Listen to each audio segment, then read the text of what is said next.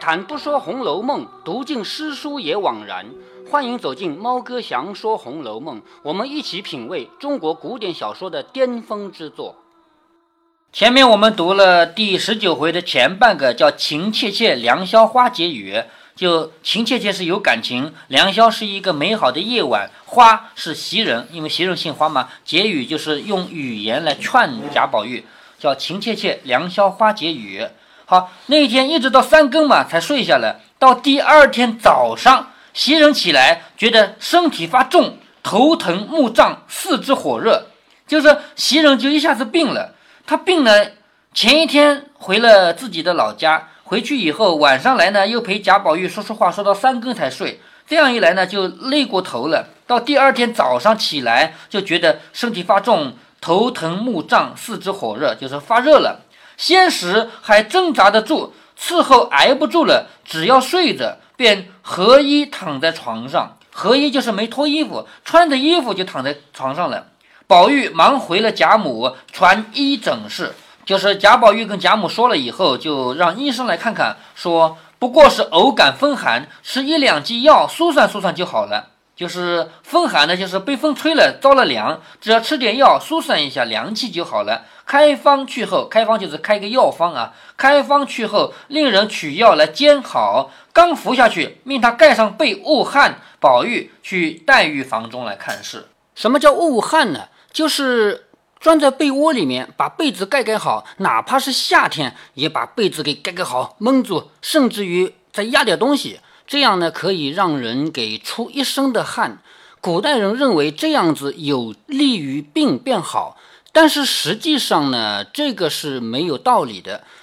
我们一个医疗方法或者保养方法对于疾病有没有用呢？这个要看比例。比方说，把一万个一样病的人给他分成两组，一组是五千个，那大家。病是差不多啊，咱们不能挑那个快要好的人分一组，把那个病很严重的分一组，这个不行啊。必须要分的时候要分的客观均匀，然后你一组用误的方式，一组呢不误，其他要都一样啊，不能说一组给吃药，一组不给吃药，那也不行啊。其他都一样的情况下，对比发现这一组里面好的快一点，或者好的人多一点。那么就能证明这一组的方法是有效的，但实际上呢，现代研究发现，用被子盖盖好，让你出一身的汗，并不能对这个病的好起来起到什么积极的作用，也就是说没有用。但是为什么千百年来一直有人这么认为呢？生病以后要捂捂好，把被子盖盖好，上面再压点东西，哪怕是夏天也要给你捂热一点呢？因为。每一次悟过以后，病真的好了呀。可是不悟也能好的呀，悟了当然能好，因为这个病就属于自己会好的病，悟了也能好，不悟也能好。那你每次悟了以后，病都好了，当然你就会相信了。而且我们的祖先，也不光我们的祖先，全世界各地的祖先，他们都不懂得应该去对比一下来进行区区分取舍。所以捂汗这个东西啊，在我们传统的社会里一直认为它很有效，但现在现代医学的研究已经把它推翻了。现在你感冒要好，你除了多喝热水呀，除了静养休息啊，保持营养啊这些以外，其他方面不是，特别是人的体温方面啊，不是特别要注意的。跟平常没有什么区别就可以了。当然还要再补充一点啊，感冒这个病无药可治。外面药店里有很多很多种感冒药，感冒药的作用都是减轻你的症状，而不是治感冒的。治感冒只有一个方法，就是依靠我们身体自身的免疫力。那么这个药干嘛用呢？你不是又头昏又流鼻涕，浑身无力吗？这个药是减轻这个症状，让你在这段时间里面可以舒服一点的，并不是说这个药吃下去感冒病毒被杀死了，不是，他们一概不杀感冒细菌或者病毒，所以感冒药不治感冒，感冒属于不治之症，没有哪个药可以治，只能让我们人体自身的免疫力来治。我之前在我们的听友群里面聊到过这个事儿啊，居然有人很愤怒地骂我说：“猫哥，你居然这个样子！你居然说任何感冒药都不能治感冒？那全世界那么多感冒药的厂家，还有全世界那么多的药店，他们都是骗子吗？如果他们都是骗子，全世界各国政府都不管吗？不是这个意思啊。”回到小说里来，《红楼梦》里面那个年代，贾宝玉也好，曹雪芹也好，都觉得人一旦冻出病来了，一旦得了感冒，那就得捂起来嘛，被子盖盖好，捂吧。所以让他睡在床上，盖上被子捂汗呢。贾宝玉去黛玉房中来看，这一回的后半句话叫“意绵绵，近日玉生香”。意绵绵和情切切对起来的吧，就是有感情，是不是啊？近日一个安安静静的一天，玉。黛玉身上出来香味儿啊！近日玉生香。这个时候，黛玉自在床上歇午，中午了嘛，睡午觉了。黛玉在床上这歇着，丫鬟们皆出去自便，屋内静悄悄的。好，近日嘛，屋内静悄悄的。林黛玉在床上休息的时候，丫鬟们是不需要伺候的，于是就出去了。宝玉接起绣线软帘，好，这个软帘啊。这是用线绣的，比较漂亮嘛，上面有花纹嘛。进入里间，只见黛玉睡在那里，忙上前来推她说：“好妹妹，才吃了饭又睡觉。”好，在贾宝玉的观念里面，人吃了午饭是不能睡觉的，这样会睡出病来的。其实我不觉得，我就喜欢吃了午饭睡觉，我还最喜欢，是不是？但是我们站在他的角度啊，既然贾宝玉认为吃了午饭是不能睡觉的，那他去推推林黛玉，让她起来，就是。为了他的身体着想，对不对？将林黛玉唤醒，黛玉见是宝玉，就说：“你且出去逛逛，我前儿闹了一夜，今儿还没有歇过来，浑身酸疼。也就是说，你别来闹我了。我前面闹了一夜，今天还没有歇过来呢，浑身酸疼呢，你就到别的地方去玩玩吧。”宝玉说：“酸疼是小，睡出来的病大，就是浑身酸疼就酸疼吧，这也不是什么大事。但是你要这样睡的话，睡出病来呢。”我替你解闷儿，混过困去就好了，什么意思啊？你现在在床上困，那我替你玩玩，说说笑话，这样的话你就不会困了嘛？这样的话就不用睡觉了嘛，对不对？合的眼说我不困，只略歇歇，眼睛闭着不睁开，我不困，你说真不困吗？是吧？我不困，只略歇歇，你且别处闹会子再来，就是你到别的地方去玩玩再来吧。宝玉推他说，我往哪里去呢？见了别人就怪腻的。也就是说，在宝玉眼里，我要找人玩，不就找你玩吗？我还去找谁啊？别人呢，我都怪腻的。林黛玉听了，嗤的一声笑着说：“你既然要在我这里，那你去老老实实的坐着，咱们说话。就是你要在我这，你就到旁边去老老实实坐着，咱们说说话。”宝玉说：“我也歪着。什么叫歪着啊？就是我们在床上啊，要么就是躺着，要么就是半靠着床边坐着，是不是啊？可是林黛玉这次呢，是斜靠着，歪着。”这样的一种姿势啊，宝玉说我也歪着，林黛玉说你就歪着，宝玉说没有枕头，咱们用一个枕头吧，就是有一个枕头靠在边上，人可以歪在床上嘛，对不对？没有枕头，咱们就用一个枕头。林黛玉说放屁，外头不是枕头啊，拿一个来枕着，就是外面那么多枕头，谁说没有枕头的？是不是？外面怎么会有很多枕头？就是他那个房间不是外面还有床吗？最里边的床是。就是林黛玉休息的，这外面的床可能是仆人休息，也有可能是派别的用床的，对吧？那外面还有枕头吗？谁说只有一个枕头的？拿来枕着。宝玉出到外间看了一看，回来笑着说：“那个我不要，也不知道是哪个脏婆子的。”黛玉听了，睁开眼，起身笑着说：“真正你就是我命中的天魔星。好，天魔星是什么意思啊？就是冤家。”你就是我的冤家，你要跟我同一个枕头，我不肯给你吧，让你去拿别的吧，你还非说那个是别人的，不要，是不是？就是我的冤家，请整这一个。说着，将自己整的推与宝玉，就把自己用的那个枕头啊推给宝玉，又起身将自己的再拿了一个来，自己整了，两人对面倒下。好，两个人一人一个枕头，这样面对面躺在床上，就两个人都侧着身子，对不对？面对面。黛玉因看见宝玉左边腮上有纽扣大小的一块血渍，啊，腮上是这里吧？有纽扣大小，那古代的纽扣是用布做的，那时候没塑料啊，用布做的纽扣嘛，有这么大一块血渍，知道你见过用布做的纽扣吗？没有，没有啊。见过外面包一层布的啊，包一层布的，其实不是的，其实就是一根布条子啊，比如说这么大的布条子，前面打个结，那不前面大吗？从这个洞里穿过去以后，不就是一个纽扣吗？那种哦，知道吧？有多大？呃，大概是我见到的比黄豆大一点，就大就那么点大。说看到贾宝玉的腮上面有纽扣大的一块血渍，就是有血了吗？便欠身凑进来，以手捂之细看，就是用手摸摸看究竟是什么血。说又是谁的指甲刮破了？就是别人的指甲把你的脸上刮破了，弄出血来了。宝玉一侧身，一面躲，一面笑着说：“不是刮的，只怕是刚才替他们淘绿胭脂膏子蹭上了一点儿，就是帮他们做胭脂的时候蹭在这个脸上的。你说他前一天答应的改掉没有？你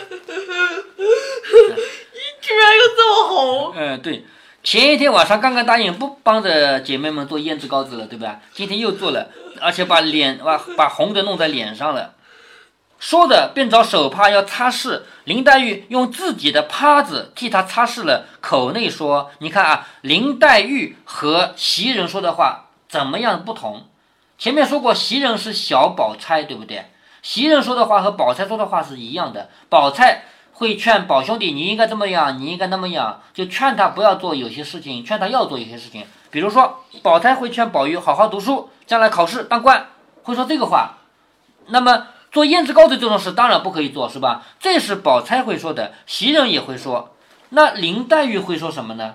那你先猜猜看，林黛玉会说什么？不知道，不知道。林黛玉会不会说你不要去帮他们做胭脂膏的？会说这个话吗？不会。哎，不会。林黛玉说的是什么？她说。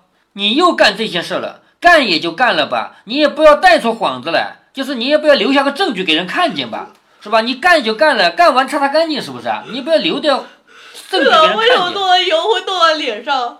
谁知道啊？说就是舅舅看不见，别人看见了，又当个奇事新鲜话去学舌讨好，吹到舅舅耳朵里，又该大家不干净惹气。好，你的脸上还留掉证据给人看见，就算不是舅舅看见，舅舅是谁啊？呃，贾政。哎，对，贾政，就算不是被贾政看见，被别人看见了，别人当一个稀奇事说，你是你也说说，他也说说，最后不也传到贾政耳朵里去了吗？对不对？也就是在林黛玉的嘴里，你陪着姐妹们做胭脂膏子也不是什么了不起的大事，你可以做，但是你擦擦干净好不好？你别留下这证据给人看见好不好？是这个意思吧？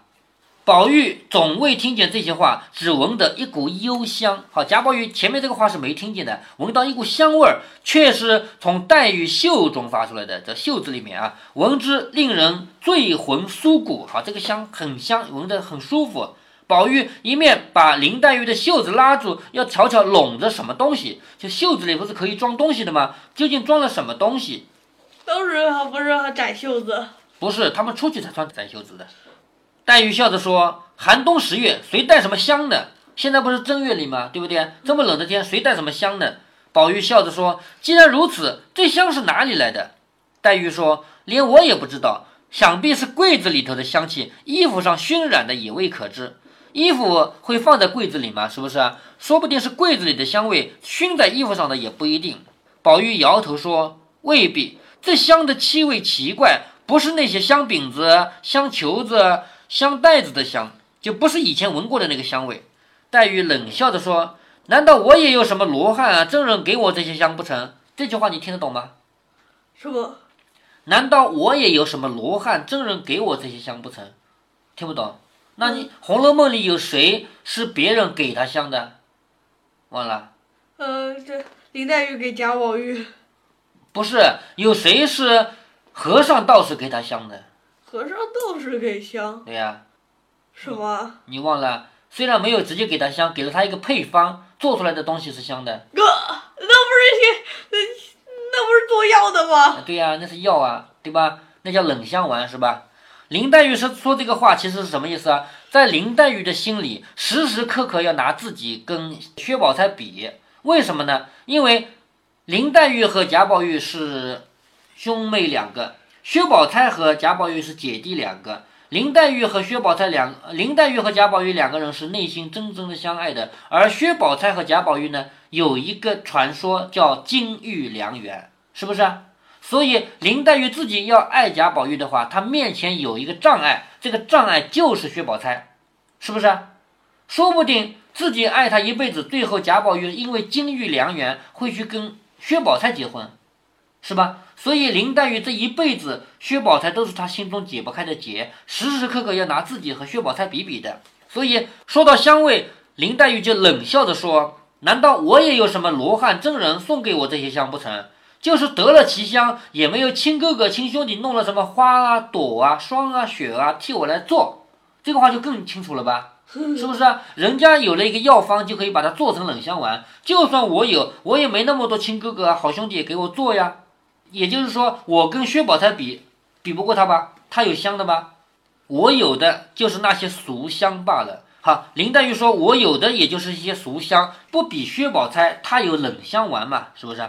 宝玉笑着说：“凡我说一句，你就拉上这么些，不给你个厉害，也不知道。从今儿可不饶你了。就是我只是问你一句话，有什么香味？你说这么多话，而且还扯到薛宝钗了，是不是？那我该怎么办？我要惩罚你，怎么惩罚呢？”说着翻身起来，将两个手 干什么？说干什么？啊，手放在嘴里，这样，你不知道吗？你们现在不玩这个啊？嗯，就是到腰间挠痒痒，这地方抓抓，因为挠痒痒之前先哈哈手嘛，都喜喜欢这样做嘛。你们现在不玩这个啊？同学之间呃，也会挠痒痒，但是之前不哈。啊，不哈，我们以前都这样，啊，然后再哈哈痒痒，啊啊，挠痒痒啊。其实这个挠痒痒跟哈哈气之间有没有关系？没有啊，习惯性的。说着，将两只手喝了两口，便伸向黛玉的胳肢窝里两肋下乱挠。黛玉索性出痒不惊，就是很痒的，憋不住了。宝玉两手伸来乱挠，便笑得喘不过气来，口里说道：“宝玉，你再闹，我就恼了。就你再给我挠痒痒的话，我就生气了。”宝玉放住了手，问道：“你还说这些不说了？就是好好的，还说不说这些了？”黛玉笑着说：“再不敢了。”一面理鬓，笑着说：“好，理鬓什么意思啊？这个头发啊，古人这个头发一定要梳得整整齐齐，如果有一点儿松动，要重梳，因为头发一松啊，给人看起来的样子就不规矩。所以赶紧理理他的鬓，说：‘我有奇香，你有暖香没有？’林黛玉这句话又怎么理解呢？你说我有奇香的，我是有奇香，那你有暖香没有？怎么理解？”呃，不知道，不知道啊，又要扯到薛宝钗了呀，她有冷香的呀，是吧？宝玉见他这样问，一时解不过来，因为什么暖香啊？林黛玉点头叹着说：“蠢材，蠢材！你有玉，人家就有金，不是金玉良缘吗？是不是啊？你有玉，人家就有金，那么人家有冷香，你怎么就没有暖香去配呢？对吗？你们不是金玉良缘吗？一个有玉，一个有金吗？要配对的吗？”那他有冷香丸，你怎么没有暖香啊？宝玉方听出来，宝玉笑着说：“刚刚还求饶，现在说的更狠了。就刚才就为这个事我才挠你痒痒的嘛。你刚求饶，现在说的更狠了。”说着又去伸手。黛玉忙笑着说：“好哥哥，我可不敢了。”宝玉笑着说：“饶便饶你，只把袖子我闻一闻。好，那我饶了你，可是你袖子要给我闻一闻。”说着便拉着袖子拢在面上，就拢在自己脸上闻个不停。黛玉夺了手说：“这可该去了，就是你该走了。”贾宝玉笑着说：“去不能，咱们斯斯文文的躺着说话，就是咱们俩一起躺着说说话吧。”说着又倒下，黛玉也倒下，用帕子盖在脸上，就是拿个手帕往脸上一蒙，就这样盖在脸上。宝玉有一搭没一搭的说一些鬼话，好，这里是胡说八道的，因为他确实没有什么要说的，对不对？那贾宝玉为什么要在这闹他，跟他说鬼话呢？为什么？因为他不希望林林黛玉睡觉呀，一定要闹得她没有睡意啊，不打瞌睡啊，是吗？所以有一搭没一搭的说的鬼话，黛玉只是不理他。宝玉就问他几岁上京的，路上有见到什么东西啦？扬州有什么奇迹故事啊？土俗民风啊？黛玉就是不回答他，就是贾宝玉一心一意想要惹得他没有睡意，想要让他清醒过来嘛，所以跟他。胡说八道，这也说说，那也说说。你几岁来的？你路上看到什么了？你们扬州那里有什么什么东西啊？可是林黛玉就不回答，也就是说林黛玉现在还困，你知道吗？还想睡午觉。宝玉这个时候怕她生出病来，好，下面就生了一个计策。贾宝玉要讲一个很搞笑的故事，让他的笑，让他彻底没有睡觉的欲望了。好，这个故事我们接下来再读啊。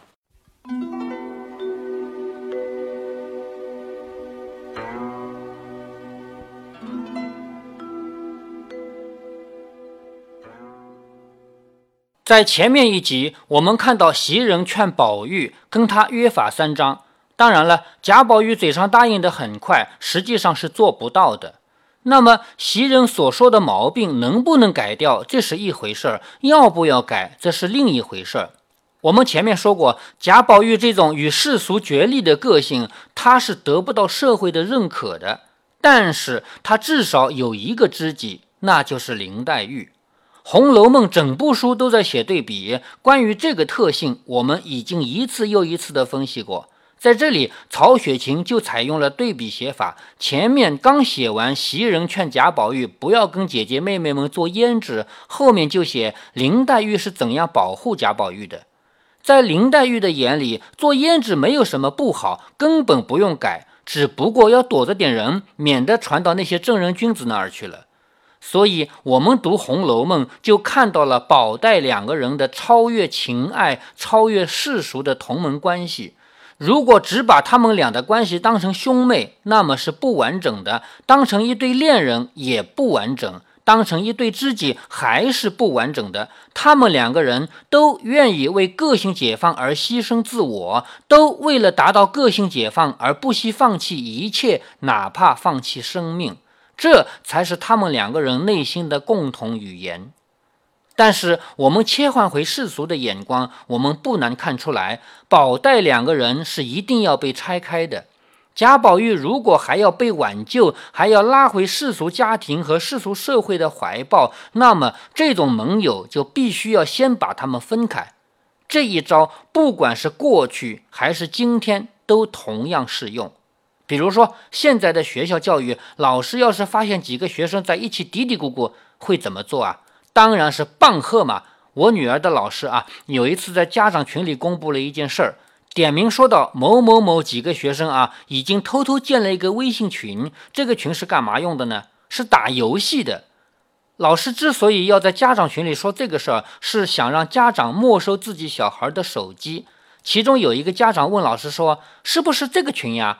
结果老师的回答让我更无语了。老师说：“不是的，这个群是骂老师用的。”学生建了两个不同的群，一个专门服务于游戏，一个专门骂老师。这事儿就手机应用能力来说是一件好事啊，说明学生已经学会了专事专办，按需来建不同的群。咱们先不说这样做是否文明、是否道德，至少在能力上是一个进步吧。咱们再回忆一下自己的学生时代，那个时候手机当然没有了，但是你平心而论，传抄的小纸条里有没有骂老师的事儿？当然有啊，猫哥我就干过啊，我也没有觉得这事儿有多么严重。现在长大了，也没有觉得当年做的这个事儿有多么十恶不赦。小孩嘛，玩的嘛。咱们回到成长的话题，或者说回到青少年的话题上来。大家成年以后，跟小学同学、初中同学聚会的时候，酒过三巡，菜过五味，你们聊的是什么？是当年考第一拿奖状的事儿呢，还是一起做坏事的经历？当然是做坏事的经历嘛。随着时间的流逝，几十年过去，小伙伴们能回忆的，恰恰不是那些流传千古的好事，而是一起做过的坏事。回到《红楼梦》，贾宝玉成年以后，如果他回忆自己的往昔，我觉得很可能回忆更多的是陪姐姐妹妹们做胭脂、让父亲打的这种事。就算回忆一下读书的往事，更多的是顽童闹学堂那一段吧。罗胖有过一期节目，说怎样泡妞，说到底就是男孩子怎样追女朋友。其中有一招就是一定要陪女朋友一起做一件坏事。罗胖举的例子是两个人到餐厅吃饭不付钱这种事。当然，整个过程都是男孩子设计好的，并没有真的吃霸王餐。说到底，为什么一定要共同做一件坏事？为什么不是共同做一件好事呢？为什么不是共同栽一棵树啊？为什么不是一起去献一次血啊？为什么不是一起到十字路口做一次义工？听了上面这个理论，你一定就知道了。这些好事当然要做，但是坏事更要做嘛。在《红楼梦》的故事里，贾宝玉和林黛玉之间让我们感动的点点滴滴，其实也都是那些叛逆的瞬间。我们也许会忘掉精美的海棠诗，忘掉惊艳的菊花诗，我们还会忘掉凄美的《葬花吟》，但是我们忘不了贾宝玉对林黛玉说的最简单的三个字：“你放心。”我们忘不了林黛玉葬花的瞬间。对于青春来说，叛逆才是最美好的瞬间。再回到初中生偷偷建群打游戏和建群骂老师这个事儿上来，咱们究竟是应该鼓励小孩这样做呢，还是放任不管呢？当然是要管的。通过批评教育，告诉小孩以学习为主，不能沉迷游戏，而且学生骂老师是错误的行为，让小孩假装认识错误啊！注意是假装认识错误啊，或者再严重一点，让小孩假装写一封检查，这些都可以。但是我们做出以上处理的过程中，也必须要知道，其实有些事儿真的是小孩玩玩的，并不是像某些俗语说的那样，小时候偷针，长大了偷金。如果您觉得猫哥的读书分享有益有趣，欢迎您点击订阅，这样您将在第一时间收到猫哥的更新提醒。如果您有什么要对猫哥说的，不管是赞还是批评，不管是提建议还是唠唠嗑，欢迎您在节目下方留言。您也可以加猫哥的公众号，四个字“猫哥在线”。您还可以加入猫哥的听友群中，微信群呢，用语音节目没有办法说清，还是 QQ 群方便，群号为八四九九六六八九九。不管加入 QQ 群，还是微信群，还是在节目下留言，还是在公众号留言，您都可以围绕着书中的智慧和读书的乐趣畅所欲言。好，再见。